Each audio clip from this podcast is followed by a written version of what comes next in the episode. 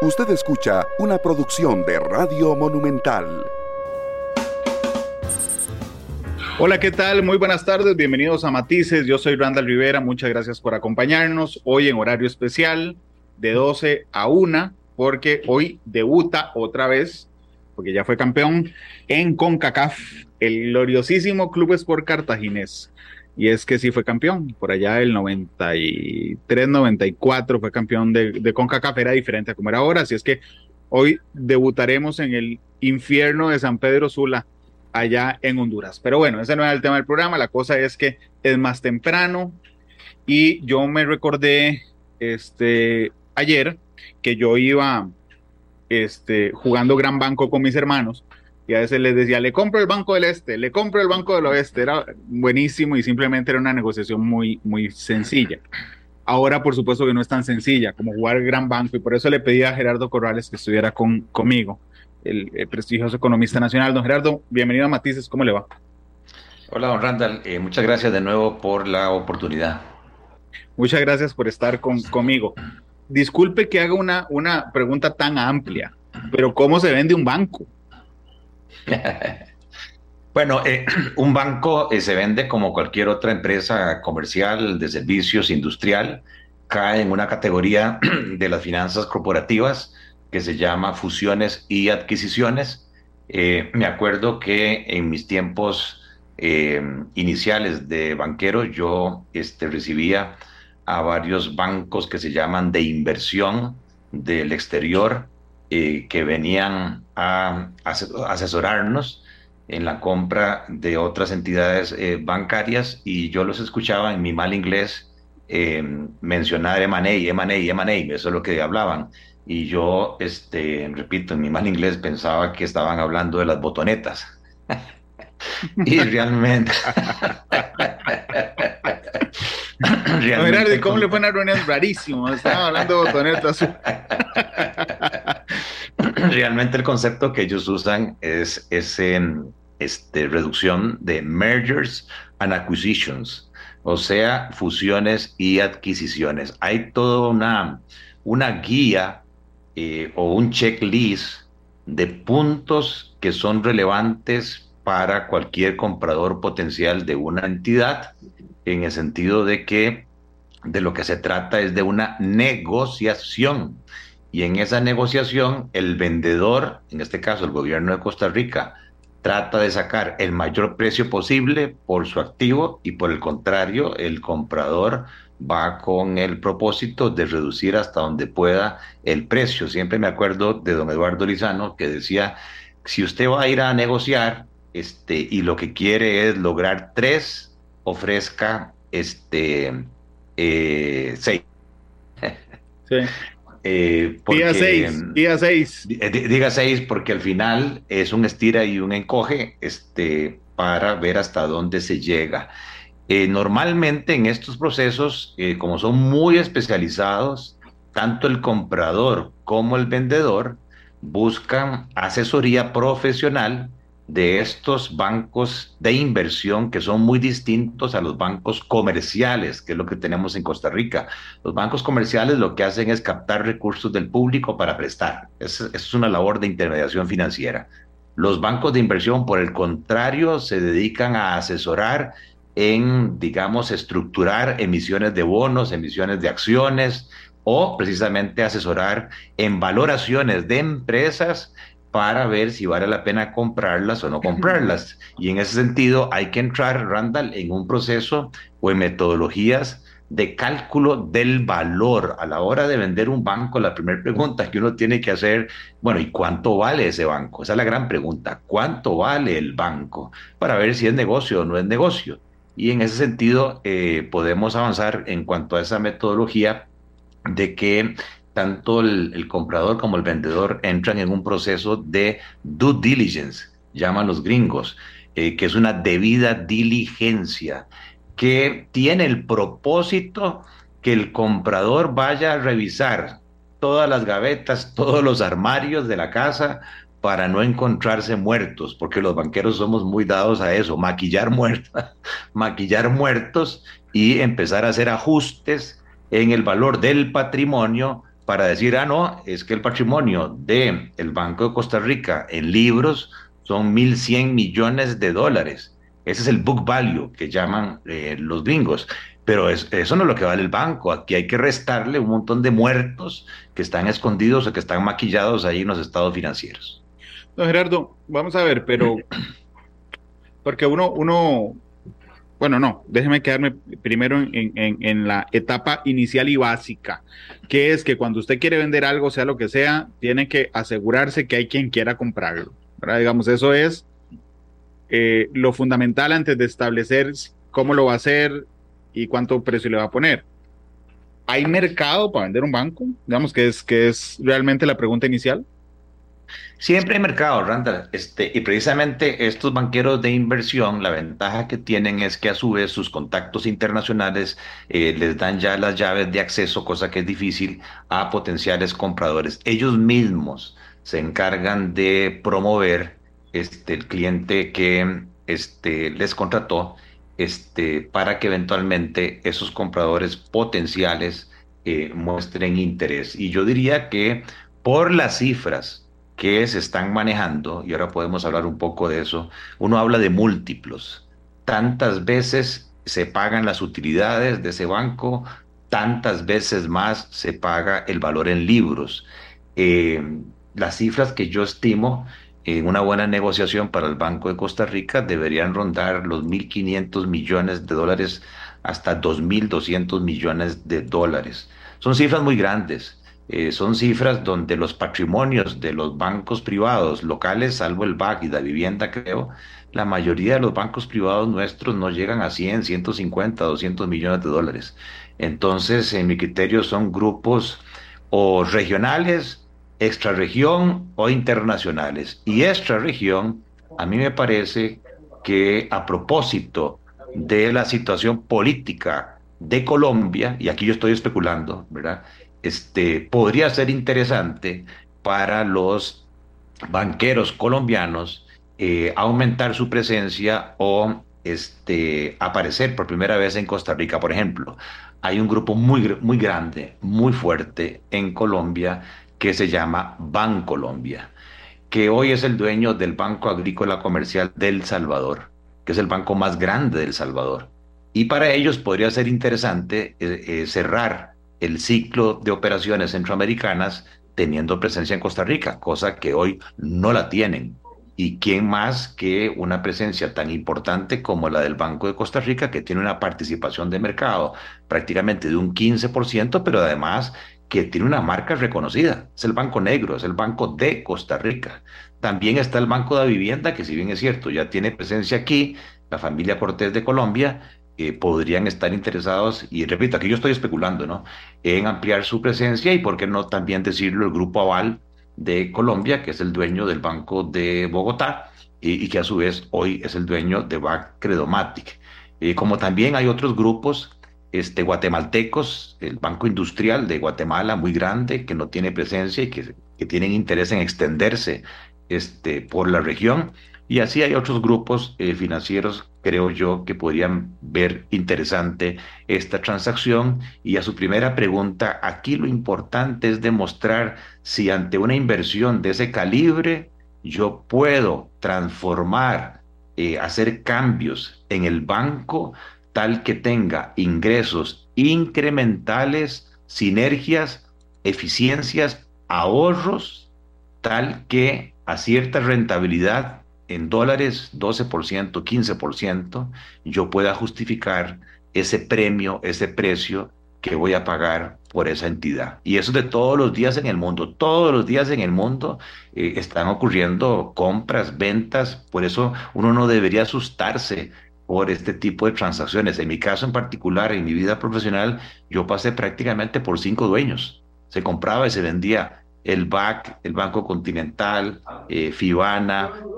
Banex, Interfin, ¿verdad? O sea, eso es una cuestión eh, normal y lo importante es que quien compra no es para destrozar el banco, quien compra precisamente es para dar un mejor servicio y para capturar más clientes, o sea, nadie está pensando en esto, destruir valor y claro, eh, van a buscar los colaboradores más buenos, los colaboradores más productivos, más eficientes.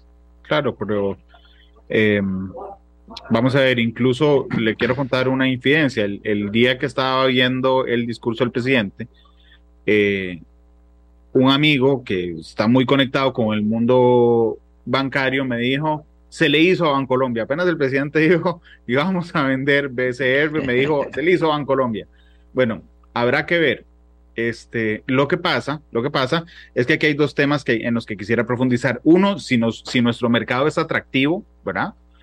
Eh, si estar aquí es, es, chiva para un banco regional o un banco internacional. Y el otro, Gerardo, es también, digamos, los, los cambios que existirían que son muy obvios, me parece a mí, entre un banco estatal y un banco privado. Es decir, cuando usted analiza que el BCR le reconoce por 19 veces el aporte de sus trabajadores, por ejemplo, a un plan de pensiones de retiro, o sea, el, el, trabajador aporta uno, el banco le multiplica por 19 y le hace aporte, eso es impensable en la banca privada. Este, entonces, digamos, porque hay gente que dice, no, es que aquí no despedirían a ningún trabajador. Obviamente que claro que sí, buscarían a los mejores, don Gerardo. Claro, este, sí, en eso usted tiene razón, eh, aunque en teoría, ¿verdad? En el papel, este, las entidades deberían ser manejadas de manera eficaz, o sea, lograr cumplir sus metas estratégicas y de forma eficiente, al menor costo posible, tal que la entidad se sostenga en el tiempo y sea competitiva y le genere un rendimiento atractivo a sus dueños. Entonces los colaboradores, ¿verdad? Están en función de los dueños. Eh, y los dueños de los bancos del Estado, en teoría, somos los 5.1 millones de ciudadanos costarricenses.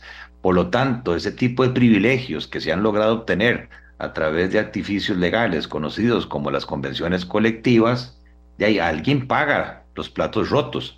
Alguien paga esos subsidios y los terminamos pagando todos nosotros a través de costos de servicios públicos más altos o a través de rentabilidades menores de esa entidad pública. Y claro, quien compre, pues va a ver distinto porque los accionistas van a pagar un premio y le van a exigir a los que recomendaron eh, esa compra que entonces de manera inmediata empiecen a hacer cambios para empezar a generar flujos incrementales que, repito, a una cierta tasa de rentabilidad justifiquen el premio y eso va a implicar obviamente cambios, pero cambios en beneficio de quién? De en beneficio de los consumidores. De los clientes y en beneficio de los accionistas. Yo siempre he dicho que la gestión de una empresa, sea un banco, sea una empresa industrial, comercial, tiene que buscar un balance de un triángulo. No se puede ese triángulo eh, ir totalmente hacia los colaboradores, tampoco se puede ir totalmente hacia los clientes, ni tampoco se puede ir totalmente hacia los accionistas. Y esa es la maravilla de una buena gobernanza corporativa y de una buena gestión estratégica del banco que permita que haya un buen clima organizacional eh, que permita que haya una buena rentabilidad para los accionistas y que permita también que los clientes reciban excelencia en el servicio. Bueno, también creo que tenemos que, ver que somos un país particularmente bancarizado, me parece. Por lo menos, o sea, sí lo somos. Lo que no estoy seguro es que en comparación con otros seamos la octava maravilla del mundo, pero somos un país ampliamente bancarizado, Gerardo. Bueno, sí, en comparación con otros países, eh, el nivel de bancarización eh, de Costa Rica es importante. Eso se mide como eh, la relación, digamos, de los activos del sistema bancario al Producto Interno Bruto, pero hay otros países como Chile, este, otros países desarrollados en Estados Unidos, Canadá, este, Europa, que tienen niveles de profundidad bancaria mucho mayores que el nuestro. Y sobre todo, Randall se está dando una gran transformación del modelo de negocios bancarios con la cuarta revolución industrial, en donde las nuevas tecnologías del blockchain, la inteligencia, el machine learning, el big data, todas estas nuevas tecnologías están, digamos, abaratando y están dándole alternativas a los clientes para eh, poder cubrir mejor sus eh, necesidades y por lo tanto hace que la banca esté en constante cambio y estos banqueros eh, internacionales no es que ya vienen a inventar el agua tibia, sino que ya vienen con procesos de digitalización, cosa que todavía en nuestro sistema bancario dependemos muchísimo de los servicios en las sucursales de ladrillo y cemento, donde se pierde tiempo, donde no se atiende bien, donde no hay ofertas personalizadas, donde no se usa la digitalización de los servicios financieros, donde no se la ponemos fácil al cliente, no le facilitamos la existencia al cliente, donde la innovación cada vez más este, brilla por su ausencia. Incluso estoy hablando de banca privada y banca pública. Yo siento que el sistema eh, bancario costarricense se ha adormecido ante la agresividad que hay en el mundo cuando usted un crédito hipotecario, prendario, o un crédito de capital de trabajo se lo resuelven en minutos y se lo avisan por teléfono. No es como aquí que usted entrega los papeles y a los 15, 22 días le dicen, ah, sí, no se ha tramitado porque le faltó este otro papel. Usted lo lleva y a los 15, 22 días, ah, no, le faltó este otro. Y así se van meses y meses lidiando. Eso ya en el mundo cambió. Ahora todo es autorizaciones en la nube. E incluso la persona o la empresa puede darle seguimiento como si fuera un vuelo eh, aéreo, un avión, por dónde viene, ¿verdad? En qué etapa está mi crédito, porque la clave es medir el time to yes y el time to cash. O sea, cuánto tiempo estamos durando en decirle que sí al cliente, cuánto tiempo estamos durando en desembolsarle al cliente. Aquí ni siquiera nosotros medimos esos estándares. ¿Por qué? Porque prácticamente vivimos en un status quo oligopólico, hay poca agresividad en la competencia, como que están muy confortables con la participación que tiene cada uno y en ese sentido me parece a mí que con independencia del impacto fiscal de lo que se vaya a hacer con estos recursos que es necesario, creo que desde el punto de vista de los consumidores, de la sociedad costarricense, es bueno que se mueva el piso con la compra de una de estas entidades, ojalá por parte de un banco líder, innovador eh, a nivel internacional. Don Gerardo, uno de los peros que ponen los críticos de, este, de estos planes es decir, suave, es que primero hay que pensar que nosotros sostenemos algunos otros programas sociales a través del aporte de bancos públicos. Eh, Sofía Guillén, por ejemplo, la diputada del Frente Amplio, lo ha sostenido así, ayer lo hizo aquí en Noticias Repetel, que decía, no suave, es que de ahí sale plata para CONAPE, no suave, es que ahí sale eh, plata para eh, Banca para el Desarrollo, suave porque ahí sale plata para el IVM. ¿Cómo, cómo este, consolidar esas dos cosas, don Gerardo? Sí, hey Randall, es que, pucha, ¿cómo decir esto? Eh, siempre, o como decimos en Paraíso, nunca falta un borracho en una vela. o sea, van a haber este, puntos fuertes, puntos débiles. Eh, pero eso no significa que ni siquiera se dé la oportunidad de analizar esto. Vea, yo planteé esto mismo en la mesa de diálogo con Carlos Alvarado, eh, en un esquema incluso no tan abierto, sino que mi propuesta como representante de AmCham en esa mesa de diálogo era eh, convertir el INS, Colby y el Banco de Costa Rica en sociedades de capital mixto, público-privado pero regidas por el derecho privado, en donde las operadoras de pensiones, el solidarismo, las reservas de la caja, eh, los sindicatos, Jupema, el magisterio, pudieran comprar el 60% de las acciones de esas entidades para darles un giro de eficiencia y lograr dividendos mayores para que las pensiones y estos fondos tuvieran rentabilidades mayores. ¿Y qué pasó? Sofía Guillén, este, lo digo porque esto fue público, fue real, de inmediato eh, representando los sindicatos se opuso. Eso, este argumento que están dando de las cargas parafiscales de, es muy elemental, eso se resuelve así. Quien vaya a comprar el CONAPE se mantiene porque es una carga privada o pública que tiene que atender la banca. Ahí no hay discusión. Y todo lo otro, yo me pregunto, o le preguntaría a quien argumente así, como costarricenses, ¿cuál es la rendición de cuentas que sabemos nosotros de esas platas que se van al Infocop? ¿Hacia dónde se va ese dinero? ¿En qué se utiliza esa plata? ¿O es, o es parte del despilfarro y de las piñatas eh, públicas que se están haciendo? Y en segundo lugar, lo más importante, es que el comprador, ¿verdad? al no ser ya una entidad pública, va a tener ese 33%, o bueno, quitémosle con APE, 28% incremental en las utilidades.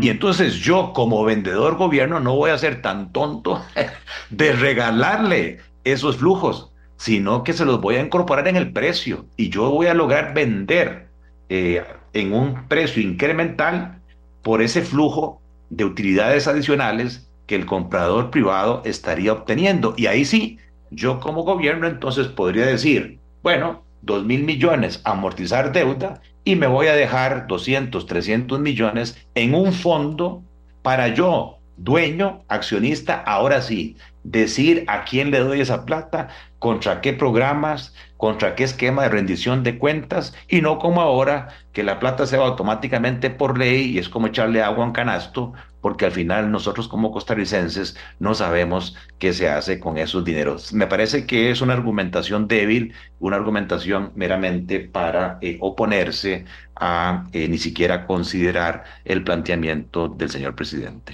Don, Gerardo, yo entiendo por supuesto que hubo un momento en la historia reciente, en los últimos dos siglos, donde era fundamental para los países la nacionalización bancaria por, situaciones en específico. Eh, es común que un Estado tenga dos bancos, como, bueno, dos y un poquito más, eh, como tiene aquí, pierde algo el Estado solo dejándose al Banco Nacional, eh, digamos, eso, ¿eso significa algo? ¿Es algo atrasado en el tiempo, Gerardo? Bueno, es que esto ha cambiado muchísimo. Cuando don Alberto Martín redactó la ley actual, oiga, la ley actual del sistema bancario costarricense data de 1954. Imagínese. Imagínense, en pleno siglo XXI nosotros tenemos una ley bancaria de 1954, con toda la revolución eh, tecnológica e industrial que se está dando. Ahí los legisladores de, este, nos han quedado debiendo. Esa filosofía de un banco del Estado, incluso que, que, da la garantía limitada de sus depósitos. Todos nosotros le garantizamos el último cinco a todos los depositantes en los bancos del Estado. No importa si son grandes eh, millonarios, personas, o si son grandes empresas transnacionales. Yo estuve mucho en banca y entonces yo llegaba a las empresas y me decían, ok, dame todo el crédito que quieras, pero los ahorros no. Los ahorros los mantenemos en los bancos del Estado.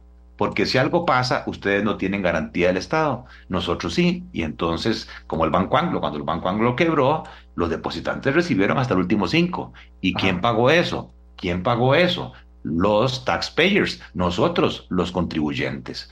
Entonces, me parece a mí que esa concepción, ¿verdad?, de darle la garantía limitada de los depósitos a los bancos del Estado era para eh, apoyar la agricultura, sector primario, y para apoyar el sector secundario, la industria. ¿Sabe cuánto representa hoy esos dos sectores en la cartera crediticia de los bancos del Estado? Menos del 10%. Menos del 10%.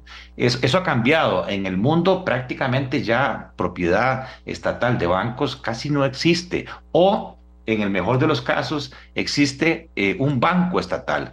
La densidad de la banca en Canadá, por ejemplo, existe un banco cada 5 millones de habitantes.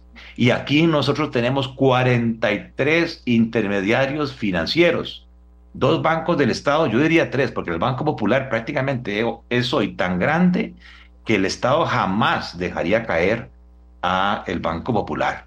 O sea, prácticamente tiene la garantía este, explícita del gobierno. Entonces me parece a mí que fácilmente el Banco Nacional podría cumplir el rol que está cumpliendo el Banco de Costa Rica. Y si no, hey Randall, nosotros que jugábamos mejenga, ya pues lamentablemente ya no hay canchas de fútbol. Cuando uno llegaba a Paraíso, de lo primero que se encontraba era la cancha de fútbol y al frente el templo católico, y así en Cachí, y así en Oroz, y, y, uno iba a mejenguear. Este, en las esquinas, ¿verdad? Del parque hoy ¿qué es lo que hay? Una sucursal del Banco Nacional, una sucursal del Banco de Costa Rica, una sucursal del Banco Popular y en aquel momento una sucursal del Banco Crédito Agrícola. Y cada sucursal significa agua, luz, teléfonos, alquileres, cargas sociales, papel higiénico, este, pluses, convenciones colectivas, se multiplique por tres o por cuatro. Una total ineficiencia. Y este es un negocio de escala. A mí me parece que eh, desde el punto de vista de la situación fiscal del país, que al final terminamos todos pagando con mayores tasas de interés, que terminamos pagando con costos de servicios públicos más altos, que terminamos pagando con una inflación más alta, que terminamos pagando con un tipo de cambio más alto, ¿verdad? Eh, muchas veces estamos ciegos nosotros, eh, contribuyentes, consumidores, de no exigir eficiencia y de no exigir este, rendición de cuentas de las entidades en el tanto en que si hay más eficiencia, si hay menos deuda, eh, si hay menos carga por intereses, todos nos vamos a beneficiar. Por el contrario, la existencia de estas entidades que no son o no tienen rendición de cuentas, no tienen compromisos, de lo que la historia demuestra es que han estado en beneficio de ¿verdad? ciertos grupos de presión que han sacado beneficios que los economistas llamamos extraordinarios, anormales, para sus intereses y no para los intereses de la colectividad. Don Gerardo, yo recuerdo, yo ya siendo periodista, usted enfrentó como gerente del BAC una situación de crisis de comunicación. No, no, recuerdo, estaba intentando hacer memoria qué fue lo que originó la crisis, pero recuerdo que estaba el riesgo de que la gente saliera corriendo a retirar todos sus ahorros. Ayer el gerente del BCR eh, lo que le dijo al país es que había recibido la noticia al mismo momento por el discurso del presidente y que él llamaba a la calma, por favor, a todos los clientes del, del, banco. Eso es importante. ¿Y cómo se enfrenta a eso? Este, porque, digo, el presidente se para y dice, vamos a proponer la venta del BCR. Y la gente no, no, creo yo, no se imagina todo el proceso, incluso político, que trae eso detrás. Entonces es una cosa, digamos, a mediano plazo. Eh, es importante controlar eso y cómo se controla es fundamental, Randall, cuando usted estaba hablando de la crisis del VAG hasta que se me empezó a revolver el estómago. Este, perdón, fue perdón.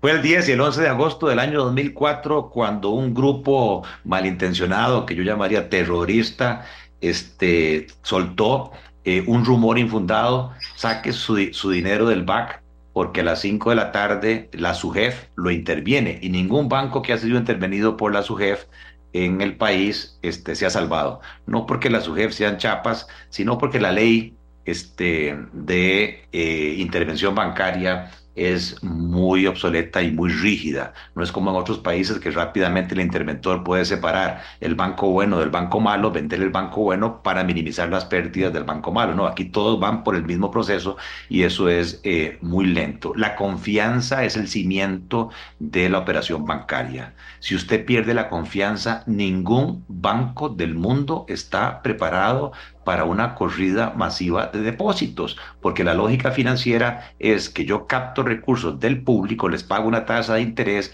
y por ley tengo que pasar el 15% de esos depósitos al Banco Central, que es el encaje mínimo legal, y ahí me pagan cero. Entonces yo tengo que sacarle la rentabilidad al 85% restante para poder pagar esos intereses a los depositantes. Este, y entonces si yo decido, eh, por miedo, que el 100% de lo que capté lo mantengo depositado en el Banco Central, de quiebro, porque no recibo intereses y tengo que pagar intereses a mis depositantes. Entonces hay lo que se llama un, un descalce, un desbalance. Yo solamente tengo una fracción de lo que tengo depositado, este, lo tengo cubierto ahí a la vista, lo tengo en inversiones líquidas, para hacerle frente a lo que tradicionalmente la gente ha sacado, porque no es normal que todos los depositantes lleguen el mismo día a exigir la devolución del pago de sus depósitos. Entonces sí me parece que en parte el gerente del Banco de Costa Rica eh, tiene razón en el sentido de que es muy crítica la comunicación. Eh, aquí se está considerando la venta del banco, pero esto, como usted dice, no es un proceso de la noche a la mañana. aparte del tema legislativo, que es un engorro en este país, ¿verdad? Ni quiero imaginarme las discusiones que se vienen en el Congreso. Después hay que entrar en un proceso eh, de contratación de un banco de inversión, en un proceso de debida diligencia que implica un trabajo impresionante de preparar el data room, que se llama. Es un servidor con toda la información legal, contratos, estados financieros, recursos humanos, reservas, em, la parte de proveedores, todas las contingencias legales, todas las garantías. Es una montaña de información para que quien vaya a comprar pueda entrar virtualmente ahí protegiendo la identidad de los depositantes y de los deudores a hacer sus valoraciones, a ver si el valor en libros hay que ajustarlo o si se justifica la eh, proyección de flujos incrementales de utilidades o de dividendos que es lo que determina el premio que voy a estar dispuesto eh, a pagar. Entonces yo por esa razón, sin que nadie me lo pidiese ayer en mi programa, y perdón que voy a hacer mercadeo de economía hoy, de economía hoy, como yo viví la corrida de depósitos y no se la deseo a nadie en mi vida, este, yo salí con ese video donde explico que los números del Banco de Costa Rica del año 2021 no pueden estar mejores de lo que han sido eh, históricamente en cuanto a rentabilidad, en cuanto a utilidades, en cuanto a razón de cobertura de la morosidad de más de 90 eh, días, este, en cuanto a eficiencia operativa, logró una reducción importantísima. La eficiencia operativa en banca es clave y se mide como los gastos operativos relacionados o divididos a los ingresos netos una vez que yo pago eh, los intereses. ¿Cuánto de esos ingresos netos se me va en gastos administrativos. Y el Banco de Costa Rica el año pasado bajó ese indicador en casi 10 puntos. Todavía tiene un indicador poco competitivo a nivel mundial, tiene como un 60%. Y ya en el mundo hay bancos que tienen indicadores de eficiencia del 40%. Imagínense, si yo como banco internacional, ¿verdad? Puedo poner esos estándares de eficiencia al Banco de Costa Rica, solo por hacer eso, ahí me gano 20 puntos de mis ingresos netos de utilidad incremental solo por digitalizar, automatizar, volverlo más eh, eficiente. Y esa es la lógica financiera. Así que sí, yo creo que el presidente le faltó complementar su mensaje, que está bien intencionado y que tiene lógica en las finanzas públicas, diciendo aquí nada está pasando, no hay ningún temor con el Banco de Costa Rica, sus indicadores son sanos, su calificación de riesgo es sana, y por otro lado, de ahí cuando el gerente dice es que no los tomaron en cuenta, de al final es el socio. Cuando, cuando yo estaba en back, de yo me enteré de que. nada me le avisaron. Me avisaron, sí. ahora, ahora tienes un nuevo dueño, hey, tienes que trabajar para los colombianos, tienes que trabajar para los gringos de General Electric. De ahí, uno es resorte del dueño y aquí el dueño es el gobierno, que es el representante del pueblo. Sí, sí, a mí también me llama la atención, o sea, es que los directivos no sabían, bueno, hey, es que, este, de, tal vez estamos mal acostumbrados a, al tema de las empresas financieras eh, públicas, pero incluso ayer algunos amigos que les pagan por el BCR, vean, no hubo quien faltara que me dijera, ¿y ahora qué? Entonces voy a sacar la plata. O sea, porque realmente la reacción más humana, y la gente no tiene por qué saber, digamos, todo el proceso este, por eso son programas como, como el de hoy, eh, y la reacción es, bueno, ¿y ahora qué? Voy a sacar la plata porque eh, este, van a vender el banco. No, este, em, mientras esté ese proceso, rige la ley. Y la ley del sistema bancario nacional, repito, le da la garantía limitada de los depósitos. Este, el Estado está obligado, ¿verdad? Ahora, si viene un tercero privado, ¿verdad? Esa garantía se pierde. Pero durante el proceso, ahí se va a saber, o sea, normalmente se sabe eh, en el due diligence quiénes son los compradores potenciales. Y entonces si aparecen nombres como Bancolombia, como BBVA de España mm. o Banco Santander de España, ahí estamos hablando de monstruos.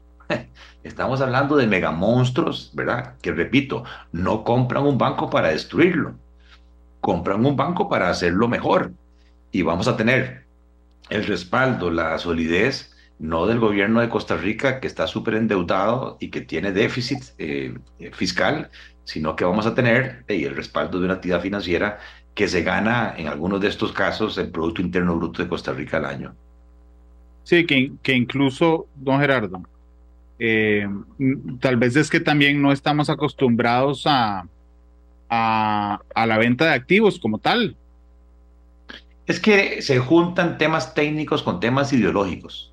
Ahí está el problema.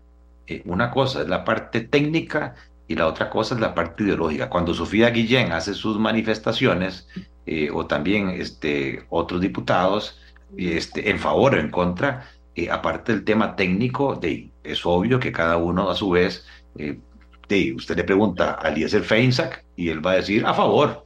Usted le pregunta a Otto Guevara a favor. Usted le pregunta a Jonathan Acuña o le pregunta a Sofía Guillén en contra este, sin haber hecho números, sin haber hecho análisis técnico, porque meramente hay una concepción ideológica que los que quieren vender son neoliberales y los que quieren mantener son comunistas. Y eso es un, tema que ya trasciende el análisis eh, técnico financiero. Porque vea qué interesante. Yo incluso ayer aquí en Noticias Repetel tenía a Katia Rivera de Liberación Nacional, a Eliezer Feinsack del PLP y a Sofía Guillén del Frente Amplio. Entonces era, porque yo en algún momento los abordé y les dije, pero es que también el tema de la venta de los activos es un tema ideológico, claramente. Digamos, de, uno podría descontar Sofía Guillén, no, Eli Feinsack sí, y así resultó. Eh, Katia Rivera, no sé, tenemos que analizarlo. Perdón, no es un chiste, es en serio, así terminó. Yo, yo creo que es parte, aquí va, hay una crítica en, en, este programa que es bastante picante además, a que no se ponen de acuerdo en su reflexión de liberación nacional. Este, digo, eso yo, diría, en las últimas horas, pero, pero así quedó. Don Randall, yo diría, no solamente dentro de la fracción, mi partido, sí, yo soy liberacionista, está pasando por una crisis, no de ahora, desde hace muchos años. no, no, no, no sabemos qué somos, ¿verdad? la misma socialdemocracia en el mundo ha evolucionado, ha cambiado, pero algunos se quedaron en la Segunda eh, República. Creo, algunos Se, quedaron con la socialdemocracia antigua. Entonces, a, lo interno del partido hay discusiones con un agravante, y es que no ha logrado el directorio, ¿verdad? Y yo lo he dicho abiertamente, eh, lograr posiciones de partido. ¿Cuál es la posición del partido en cuanto a la venta de activos del Estado, por ejemplo? Vamos a analizarlo. Yo le dije. Así es, vamos a estudiarlo. Y yo creo que el mundo no está para eso, no hay tiempo. Eh, yo creo que los, la, situación eh, ha cambiado radicalmente. Eh, el país tiene un nivel de deuda muy alto. Este, la situación de las finanzas públicas no solamente afecta al gobierno, repito, sino que afecta a todos los ciudadanos teniendo que pagar tasas de interés más altas, teniendo que asumir tipos de cambio más altos. La devaluación en Costa Rica, Randall, no se da por el mercado privado. Si usted ve las ventanillas de los bancos, eh, hay exceso de dólares. O sea, el tipo de cambio debería estarse apreciando.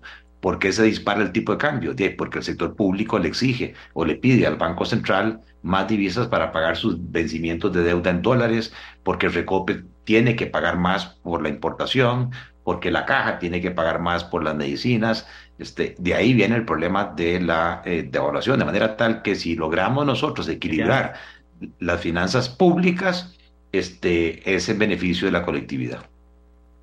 Don Gerardo, permítame, permítame hacer una pausa comercial, la única que haremos hoy, Matices, nos quedan seis minutos nada más de programa. Eh, regreso y hablamos cortito de INS, que es otro programa completo, pero voy a aprovecharlo un momento. Eh, gracias por estar con nosotros. Vamos a la pausa. Regresamos. Porque la realidad tiene muchos tonos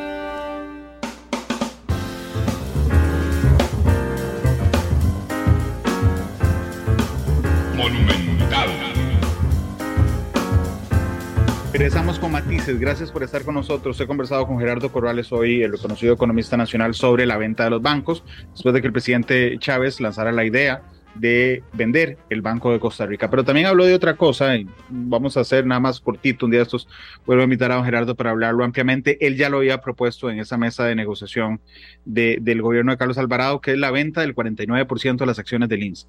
Entiendo, por todo lo que hemos hablado en el programa, que usted estaría de acuerdo y además porque lo propuso, don Gerardo. Sí, eh, aquí ya no es una venta, ¿verdad? Aquí es una coparticipación, una coinversión entre el gobierno y eh, los inversionistas institucionales que son las operadoras de pensiones que ya están administrando una suma de dinero muy importante, más de 13 mil millones de dólares. Eh, y este, tienen que empezar a, a buscar alternativas de inversión. En este caso, me parece a mí que el INS es una entidad, se le puede criticar lo que sea, pero tiene una participación de, mercado eh, originada en el monopolio, todavía siguen teniendo casi que el 70% del mercado de seguros del país. Se ganaron el año pasado cerca de 200 millones de dólares con un patrimonio de 1.700 millones, una rentabilidad interesante. Eh, y aquí lo que se busca es venderle a las operadoras de, las operadoras de pensiones el, el 49%. Si usted me pregunta a mí, si yo fuera asesor de las operadoras, yo pulsearía para que me vendan el 51%, porque no es lo mismo tener mayoría, ¿verdad? Que estar en minoría. Estando yo en mayoría, yo buscaría como, como operadora de pensiones un asesor internacional en seguros que me venga a revolcar el INS y que me diga cuáles son las oportunidades que tengo yo ahí de eficacia, de eficiencia, de nuevos productos. yo, yo se lo digo, yo tengo varias compañías de seguros, incluyendo el INS, y no he podido, ¿verdad? Que en mi celular, que este es el mecanismo de distribución moderno, ¿verdad? Me llegue todos los meses el vencimiento de mis primas de seguros eh, y que incluso yo pueda hacer un cargo automático a mi cuenta y desconectarme de eso, sino que todas las semanas me llega de cada compañía de seguros, le va a vencer la póliza, ni siquiera dicen el nombre, 1, 2, 3, 4, 5, 6, 8, 9, y uno se pregunta, ¿y, y cuál casa, cuál activo, qué lote, o sea, a, a qué se refiere esa, esa, ¿a qué vehículo se refiere esa cobertura? O sea, falta mucho en general en la industria de seguros de Costa Rica en términos de digitalización, en términos de calidad del servicio al cliente, y me parece que esos ingresos incrementales, junto con la mayor eficiencia, podrían ser aprovechados por las operadoras de pensiones que tendrían que invertir 800 millones de dólares si ya se llevaron 3 mil millones de dólares para invertirlos en un mercado volátil que desconocemos, ¿verdad? Que es el mercado de Nueva York, accionario, que hoy sube, mañana bajan, y uno está en, ese, en esa congoja de qué pasa con mi pensión, si ya tengo que pensionarme y de repente se viene una crisis y cae el valor de las acciones y me liquidan con un valor de cuota menor, ahí era un mercado conocido que es el INS, que tiene prácticamente el control del mercado como un flujo de utilidad asegurado y pues eso me generaría a mí como accionista un dividendo garantizado que permita que mi pensión rinda por lo menos un 6% real para que yo pueda pensionarme de manera digna eh, a futuro. Sí, por supuesto. Pero bueno, yo creo que, que en términos generales, don Gerardo, más allá, digamos, del caso en específico, INS, eh, BCR ayer escuchaba en, la Asamblea Legislativa algunas reacciones en el sentido de que esto era una gota de agua en la deuda. Eh, cuando vi los números no es una gota de agua, es un poquito más, es como una cuarta parte del vaso. Este, pero no, bueno. es una gota, no es una gota de agua, Randall, porque hoy estamos en el 67% deuda al PIB.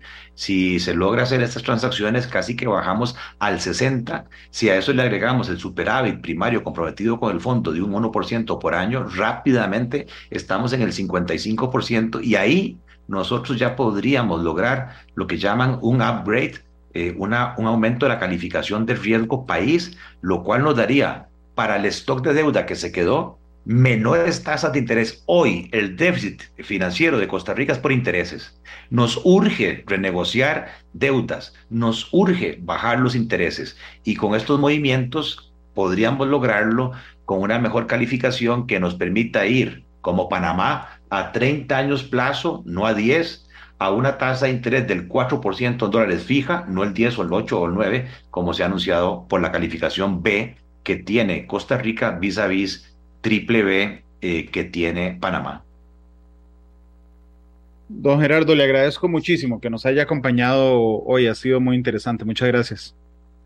¿No me va a pedir canción hoy? Sí, por supuesto. No, es que está agradeciendo y lo que se quiera la canción.